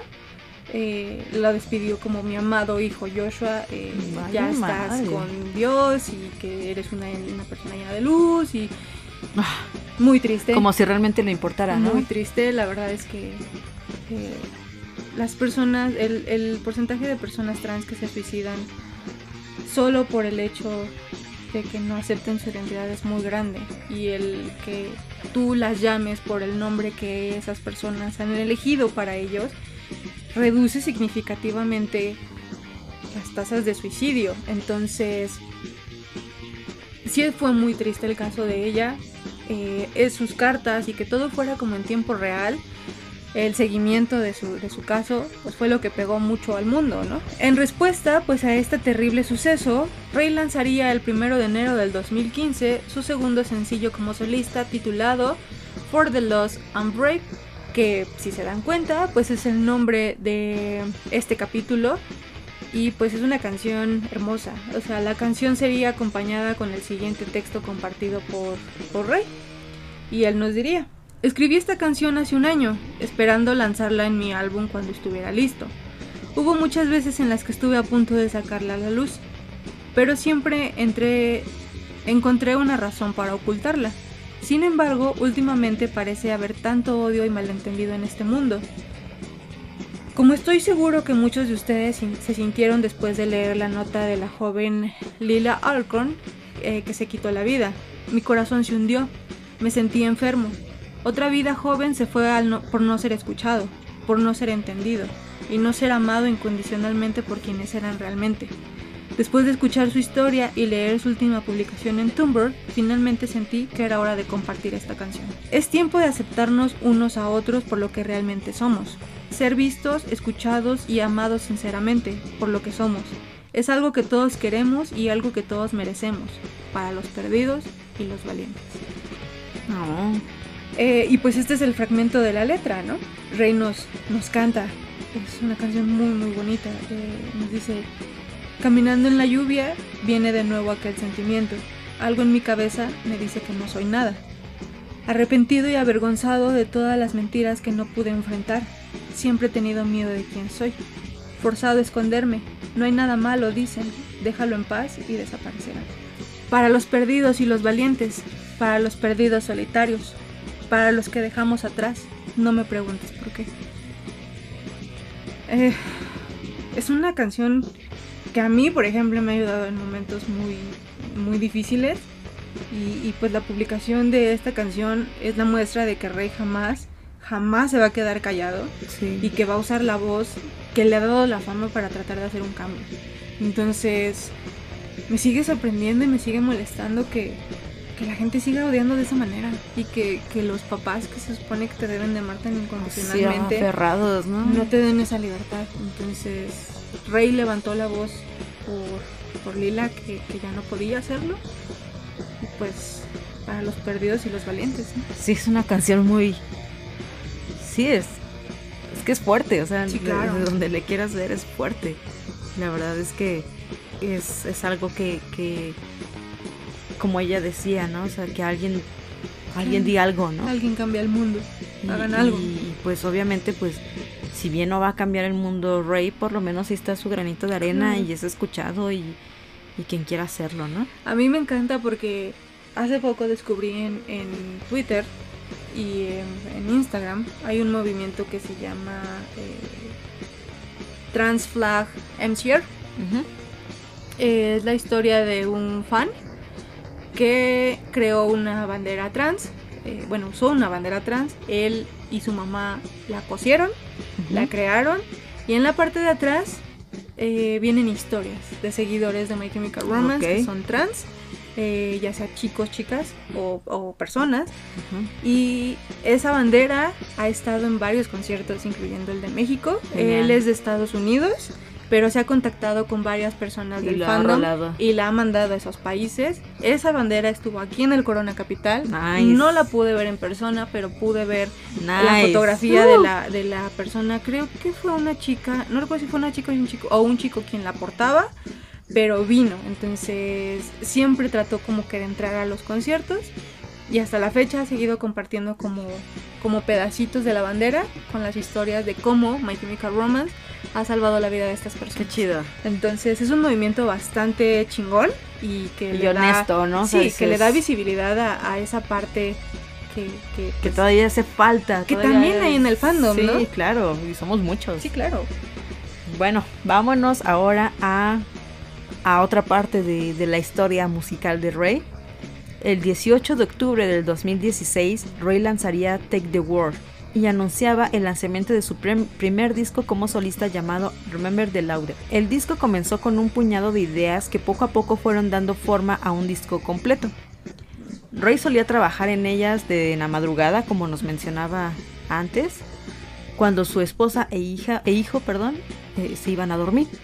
O sea, ya la, la grabación que hizo mientras barría o mientras este, aspiraba, esa la usaba en las madrugadas para, para trabajar en ellas. Remember the Louder eh, tiene un concepto ligero eh, de un hombre mayor que regresa a la casa de su infancia, luego escucha una melodía que proviene del ático. Sube al ático y encuentra una caja de recuerdos que nunca supo que estaba ahí, por lo que comienza a revisarla. Encuentra estos elementos que despiertan recuerdos suyos y esos recuerdos se conectan con cada canción. Pero detrás de todo este concepto solo se encontraba Ray contándonos su vida en los años siguientes de la a la separación de My Chemical Romance y creo que esta es la única forma realmente que podemos tener de la, de la vida de, de Ray, ¿no? de Que es muy personal, ¿no? Sí. Fíjate que yo no hab- o sea, yo cuando salió eh, Remember the Louder lo escuché, sin embargo no lo valoré como debía. Me gustaban algunas canciones, desafortunadamente, por ejemplo, eh, For the Lost and Brave no está en Spotify, solo está en YouTube.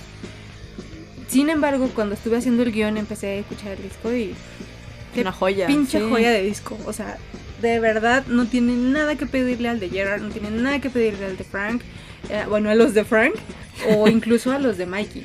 O sea, de verdad es una joya que se tienen que tomar el tiempo de escuchar canción por canción. Realmente eh, escuchar las letras. Sí, el concepto es muy bueno aparte. Y bueno, eh, todo el álbum fue grabado por Ray en su casa, se aplicó la de Frank, tocando casi todos los instrumentos él también. El ex baterista de My Chemical Romance, O Jarrod- baterista ya. Bueno, es que, ajá, el, el- el baterista comodín de My Chemical Romance, Jarrod Alexander, ayudó con las pistas rítmicas después de que Ray tocara todas las partes básicas de la batería, ¿no? Es que así, quiero que aquí suene pudumps. ¿Puedes hacer eso? Claro. Y así, ¿no? La grabación del álbum fue una curva de aprendizaje empinada y Roy se encontró volviendo una y otra vez a sus pistas para mejorarlas y perfeccionarlas solo como él sabe hacerlo. Sí, totalmente. creando melodías que son lo suficientemente fuertes como para quedarse en la cabeza durante días, como la apertura, la apertura de Is That Something. Y si es cierto. Sí. Si, tú escuchas el tun tun tun tun, tun, ya la tienes. Dice Rey. Ajá. Sí.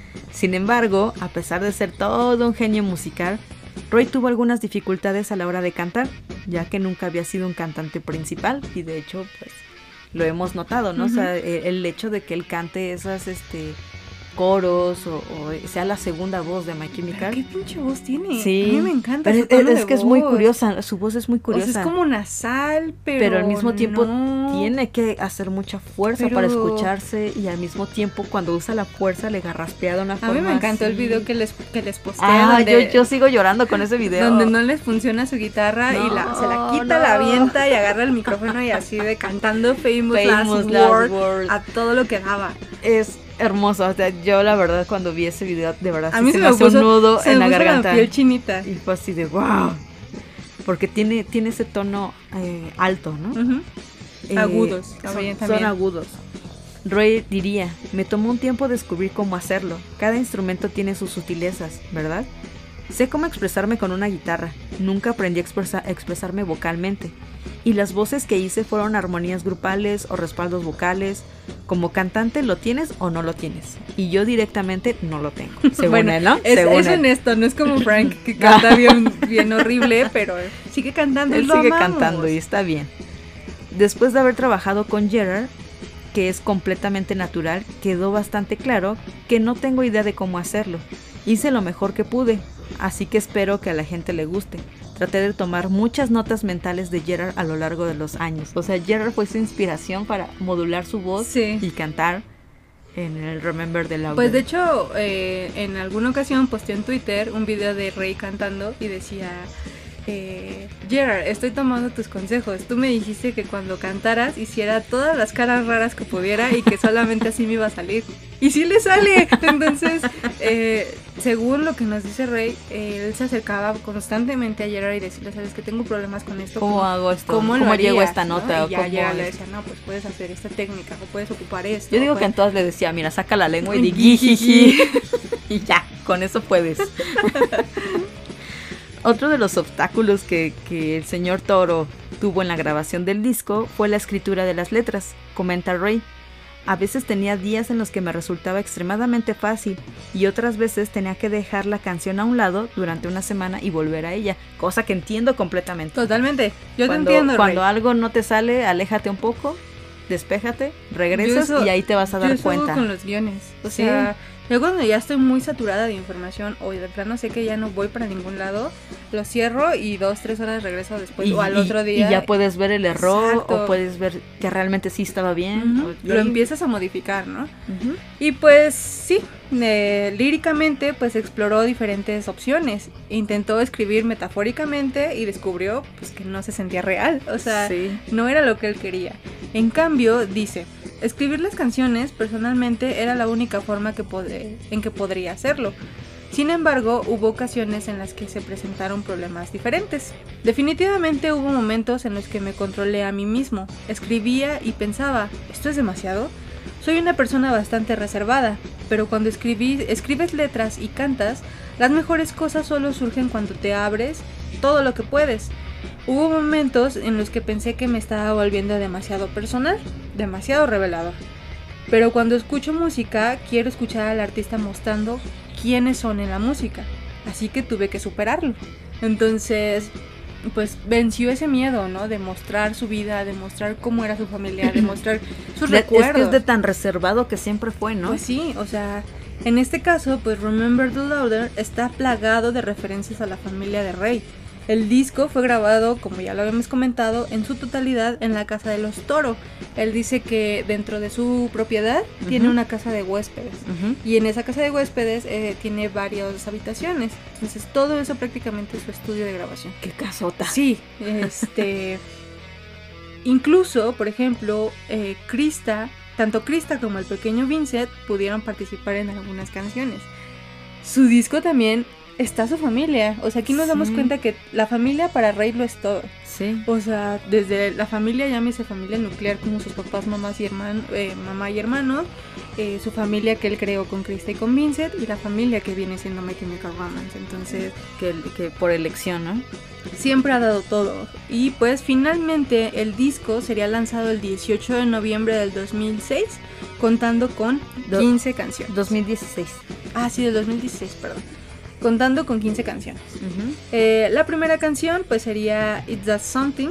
Ay, esa, ah, para mí es mi favorita.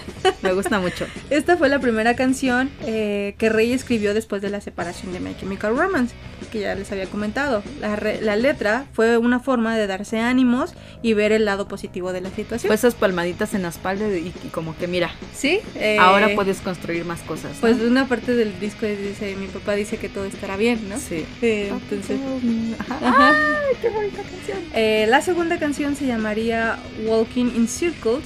En esta canción fue escrita completamente sobre Krista y el deseo de Rey de pasar el resto de su vida con ella. Ah. Eh, en esta canción, Krista realiza algunos coros. en- Ay, en- imagínate los a los chulísima, dos. chulísima. Yo la, a- los amo. Eh, pues este disco tiene como interludes, como canciones que conectan. Ajá, a otra. que, que- y como que no son como tal canción, ¿no? Exacto, como- duran segundos. Ajá. Eh, la primera de ellas vendría siendo el que se llama eh, Waiting Day, que sería como día de la boda, por ejemplo. Eh, la, la siguiente canción que le seguiría sería We Save. Es como son tracks, ¿no? Eh, sí, eh, We Save es una muy buena canción. Es muy, muy rockera, muy chida. A mí me gustó muchísimo. Eh, la quinta canción se llama Ascent, que vendría siendo como otro interlude. La sexta sería The Great Beyond. Esta canción trata sobre un hijo que se muda, emprende un viaje, no habla con sus padres en años, luego regresa a casa y desea haber tomado más tiempo con ellos. En este caso, por ejemplo, Rey nos diría que vendría siendo que es como su infancia, o sea, que como más bien como yo creo que el viaje que emprendió con My Chemical Romance, Ok. ¿no? Ujú. Y pues él simplemente cree que debió de haber mostrado más aprecio hacia sus papás. O sea, sintió que desperdició como mucho tiempo Ok. a- el no estar con ellos, ¿no? Eh, el siguiente el siguiente canción sería eh, Take the World. El siguiente interlude vendría siendo Father's Day, que aquí se escucha la voz de Vincent, Ujú. se escuchan unos, ni- unos niños. La novena canción del disco vendría siendo The Lucky Ones. Eh, esta canción fue inspirada 100% en su familia y el pequeño Vincent contribuyó en algunas percusiones. Él dice que tenía una, este, espera, espera, Tú que tenía una batería de, pues, de niños, de pitufos, yo creo como la de Frank, y lo le pidió a Vincent que, que tocara la batería y cosas así, pues él dice que como, como le dio a entender, ¿no? La décima canción se llama Requiem, la onceava se llama Look at You Now, la doceava canción es un interlude que se llama Eruption, la treceava canción es Hope the World. Esta canción fue inspirada en Ferguson y en los disturbios relacionados con la muerte de Michael Brown a manos de la policía. La, eh, la canción número 14 se llamaba Waiting Room y la canción número 15 que cierra el disco se llama Remember the Loader. Eh, esta canción fue escrita en cómo Rey podía despedirse de su hijo más adelante en la vida, pensando en qué le diría antes de morir. La canción me hizo llorar, me hizo llorar la vez que la escuché. Eh, esta canción prácticamente es un padre diciéndole a su hijo que está en sus últimos momentos, que se despida de él, que, que ya está listo para irse. O sea, es, es muy difícil, ¿no? Y algo que, que siempre recuerda o que le da nombre al disco es el papá le dice al hijo, recuerda la sonrisa, recuerda los buenos momentos. Entonces, en este caso, pues Rey fue el último de los My Chemical Romance en, en la- en lanzar eh, su proyecto como solista. Todos ya habían lanzado discos, todos ya habían hecho giras. Ya- no era como obligado, sino como que lo sintió que era el momento, sí, ¿no? además Rey nunca se presentó en vivo. No. Tampoco Mikey. Con Ay, Electric Mikey. Century.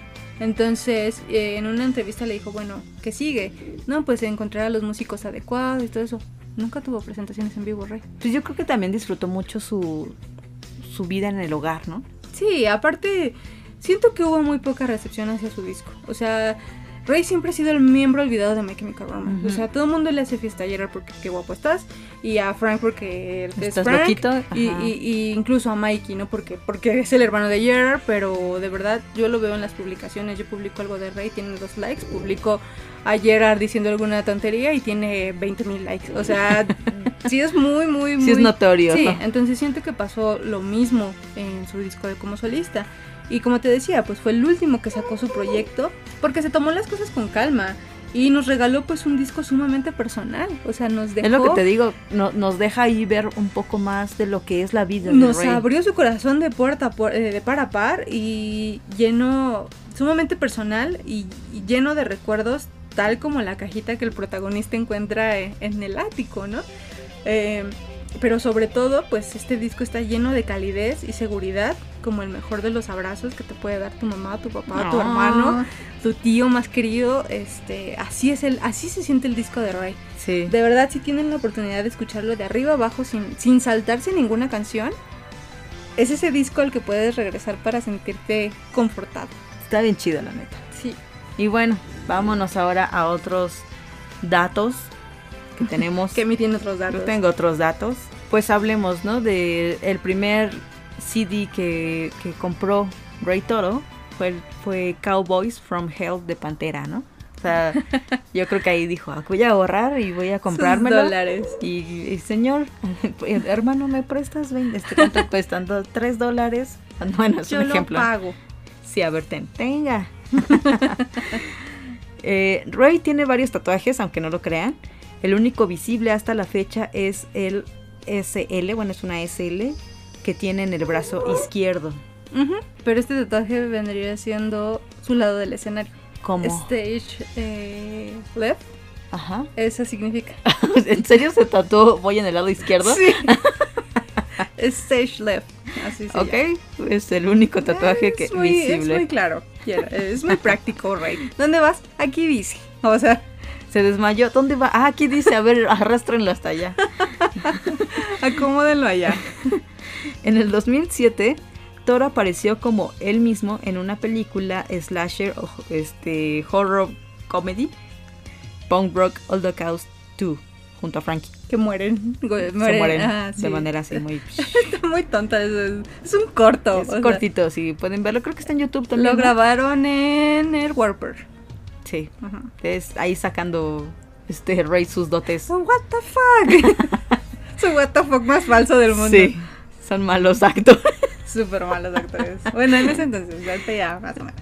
Desde el tercer álbum de My Chemical Romance de Black Parade, Toro ha sido comparado con el guitarrista de Queen, Brian May. Durante mucho tiempo ha citado a May como una influencia clave en su estilo de guitarra. Como dijo Toro en una entrevista, aprecio las comparaciones. Es uno de mis guitarristas favoritos, me encanta su trabajo. Este tipo es capaz de todo, puede relajarse cuando lo necesita, luego escribe alguna de las mejores canciones.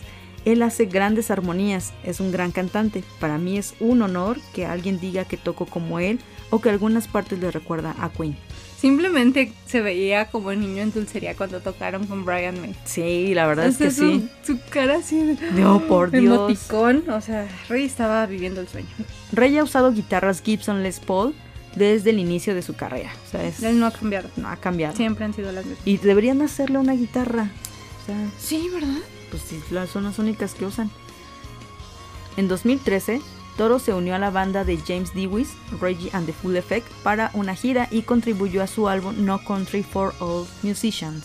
En 2014, Ray grabó las guitarras para el décimo álbum Raised by Bad del cantante Aurelio Voltaire. Ujú.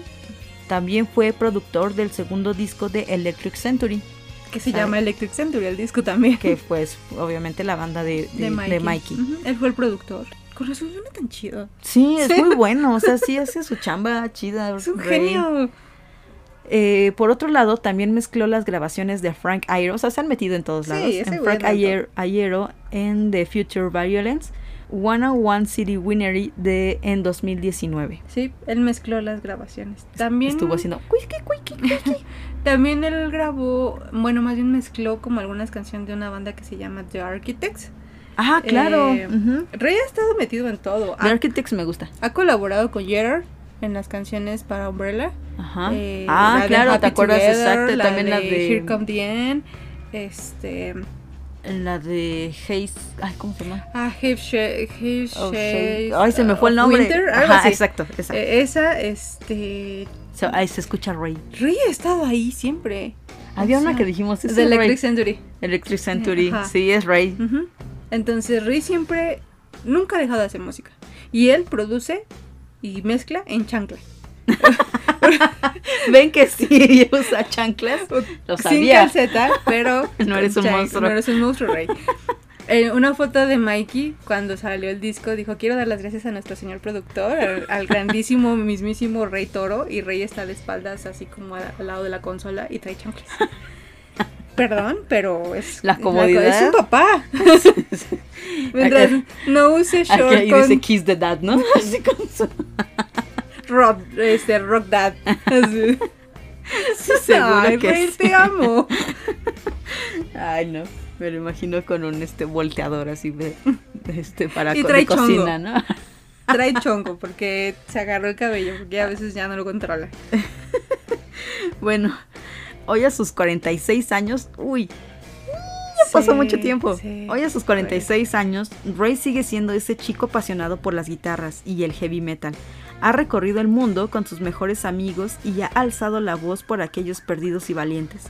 Toro nos ha demostrado más de una vez que si haces las cosas de corazón, nada puede salir mal. Que la familia siempre puede ser un lugar seguro y cálido. Pero sobre todo, que no importa qué tan mal se vea todo, solo debes recordar la risa de esas personas que te hacen feliz. Sí. Hoy no es otra historia. Hoy es un Three Cheers for My Beautiful Rayito Toro. Rey. Pinche chingón. Genio chingón. O sea, yo de verdad lo admiro muchísimo. Three cheers for my beautiful Rey. O sea, Sí. es hermoso en su man- a su manera, a su estilo, su sonrisa, su calidez, su el haberlo por así de- poder conocido en persona, el haber estrechado su mano, el que te tratara como si fueras un amigo de toda la vida, en el que te sonriera y fuera amable. De verdad te, Te- deja una impresión bien Ajá, cabrona. te hace saber que todo esto que decimos es real. Sí, O sea, totalmente. porque tú puedes escuchar esto y decir, ay, sí, esas morras acá alzándolo porque son fan. Hay, hay Mm. mucha gente que dice, nunca conozcas a tus héroes. Pero yo conocí a Rey y es un chingón. Sí. O sea, es sencillo, es amable, es honesto, no, no, quizás no le conocemos el lado malo, ¿no? A lo mejor también tiene sus, Sí, sus cosas malas. A lo mejor es muy malhumorado, usa chanclas con calcetines, pero sí, debe tener cosas más. como persona, como lo que nosotros vemos, como se comporta con el público, con los fans, de verdad está muy agradecido por la vida que ha llevado, por lo que la, la banda le ha dado y por hasta dónde pudo llegar con ellos y Sí, todo lo que conoció. Rey es un hombre, o sea, Sí. no tengo palabras para expresar lo chingón que fue conocerlo en persona. La verdad sí, y de hecho también verlo, por ejemplo, en el Life on the Murder o de esta forma que, que siempre fue como... Yo, yo siempre he sentido que Roy se asusta como señora. Y como que, oh, oh my god, ¿no? Así todo Cuando así. se subieron al, al bus y encontraron no sé qué cosa adentro y dije, eso no es mío, eso no es mío. Ajá, como que este tipo de cosas, como que, o sea, y no tienes por qué mentir, es tu No, personalidad claro. y es una forma bien chida y, y yo siento que es como incluso la base de My Chemical Romance en la que todos se apoyaron en algún momento, ¿no? Sí, O sea, yo siento que es el, el que los el que los centra, el que le dice, oye, te estás pasando de listito. incluso me atrevo a decir que es la mano derecha de, de Jer, sí, totalmente. así de, de la banda. Sí, totalmente. Rey es... Ojalá nos dure muchos años, Rey. Sí, y que siga haciendo lo que le gusta y bueno, ya lo, ya lo vimos, ¿no? O sea, en el return sigue siendo el mismo, ¿no? Güey, en el Corona. En el Corona. Su sonrisa del Corona, de verdad, era la luz más brillante del escenario. Güey, sea, nunca, nunca dejó de sonreír. Chulísimo, de verdad, a México fue el único país al que le dedicó un tweet así de gracias, estuvieron increíbles, pinche noche tan chingona, esperamos regresar pronto. O sea, fue al único país que le dedicó un Qué, tweet. qué chido, la neta. Entonces, Rey, Gracias. muchas gracias. Muchas gracias, Rey, muchas gracias, My Chemical Romance. Muchas gracias a ustedes por habernos escuchado en nuestro debraye sobre Reyito todo. Eh, de verdad, eh, nos gusta hacer esto. Sabemos que no falta mucho para despedirnos. Sin embargo, seguimos echándole todas las y ganas del disfrutándolo mundo. capítulo a capítulo. Esta semana fue una semana muy difícil para nosotros. Eh, tuvimos unas pequeñas, grandes pérdidas. Y pues nada, el poder hablar de temas que nos gustan y que nos escuchan ustedes a la distancia en países totalmente alejados de los nuestros nos hace sentir que no estamos solos y que de verdad vale la pena y, nos hace salir un poquito de esas de esas malas noticias que tuvimos y de esas pérdidas que tuvimos esta semana. Eh, muchas gracias. Apóyennos con la dinámica. Ojalá podamos escucharlos a todos, a todas esas personitas que siempre semana con semana están sus nombres en los saludos, que siempre nos escuchan, que siempre nos comentan. Nos Sí. gustaría conocer sus voces, ¿no? Sí, Eh, y saber de ustedes. Algunas de les he estado contestando por mensaje de voz porque pues, yo ya los siento como amigos. No, de verdad, de verdad. Muchas gracias a todos. Eh, toda esta información que les dimos fue un poco de investigación de páginas a través de, entrevistas que le dio a Kieran, a P, a Tom Bryan, el libro de Tom Bryan, de verdad, si lo pueden conseguir, es una joya, es un- una joya. Eh, The True Lives of My Chemical Romance es el, es el libro de Tom Bryan. Este, léanlo, de verdad. Si saben inglés, léanlo. Y si no, es un buen, es una buena adición a la colección, a una colección quemiquera. ¿no? Sí, porque es oficial. Sí, totalmente. Entonces, pues nada, Ay, pues en el siguiente capítulo se nos vienen encima. Ay, sí. Vamos a hablar de los bateristas. llegó, llegó el turno de los bateristas de My Chemical Romance. Ha sido el talón de Aquiles de la Ah, banda, sí, ¿eh? desde el Entonces, inicio. Quizás no sea un capítulo Ajá, va a ser, va ¿Tan ser extenso? corto. porque pues no hay mucha información de Matt, no hay mucha información de Bob, no hay mucha información de, De los otros. de los ot- bueno, de Pedicon, y de Jarrod Alexander, que está haciendo un trabajo fantástico con la banda. Pero queremos hablar de ellos porque son piezas importantes de la historia. Porque aunque odien a, a Bob por ser una Lo- persona pues- cuestionable, tiene ideas a veces muy radicales, es de reconocerlo. Este aportó mucho a la banda, ¿no? Aportó al sonido que, que llevó a la, a la banda a la cima.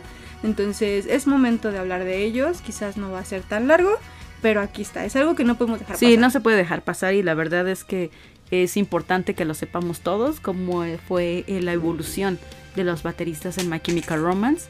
También el cómo, cómo han eh, se, cómo se han mantenido a flote últimamente y eh, la aportación que hubo de cada uno de ellos, ¿no? O la no aportación también, ¿no? Sí, porque... no, sí, bueno. O, la sea, desaportación. Vamos a ver el, el- la, el- pues la evolución, como tú lo dices, porque pasamos de un Three Shears, pasamos de un, pasamos de un Bullens a un Three Shears, de un Three Shears a un The Black Parade, que son sonidos totalmente diferentes. Ujú. Pasamos de ahí a un eh, Danger Days, a un Missile Kit, que fue la Missile aportación Kid, que hizo a un conventional. a un Conventional, todavía nos toca Ujú. eh, tocar Conventional, y pues el trabajo magnífico que ha estado Jarrod Alexander, ¿no? Que, que él, aparte de ser baterista de My Chemical, ha aportado en los eh, proyectos como solista de varios de ellos. Entonces, Síganos va a ser chido. Síganos todavía en estos últimos capítulos, va a estar chido. Síganos también en nuestras redes sociales. Estamos como guion bajo, guion bajo, WTTBP, guion bajo, guion bajo, eso en Instagram. En Facebook estamos como Welcome to the Black Parade. Y también no olviden de regalarnos una estrella una, un, o darnos seguir en- en, Estamos Spotify. a una puntuación de llegar a 150 estrellas en Spotify. Entonces, es nos mantenemos hermoso. en una calificación de 5 estrellas y nos han votado 149 personas. Entonces, ayúdenos, por favor. Estaría bien Eh, chido. Estaría bien chido. Nos, Eso nos ayuda mucho. nos Una, retroalimenta bien cabrón. Y otra es de que, pues bueno, al final esto, este podcast se va a quedar Ah, para en la Spotify posteridad. para la posteridad. Y el hecho de que ustedes sigan punteando, pues esto va a llegar a más, aunque No nosotros ya no estemos aquí haciendo esto, ajá, este, pues va a seguir y eso, con eso la neta nosotros estamos súper felices. aún así sean solo cinco personas, aún así sean 200 personas o Sí. 150, para nosotros es una gratificación bien chingona y de verdad se los agradecemos. Espero sigan dándonos esas estrellitas, sigan dándonos esos comentarios, sigan respondiendo la, la pregunta de la semana. Y por favor la dinámica, neta va a estar sí, bien chido. ayúdenos, ayúdenos con eso y pues nada, los queremos escuchar, los queremos conocer.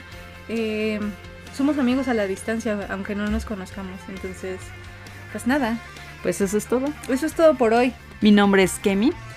Yo soy Elena Romance y eso fue todo por hoy chicos. Sean buenos los unos con los otros y recuerden, si alguien cae, ayúdenlo a levantarse. Esto fue So Long and Good Night.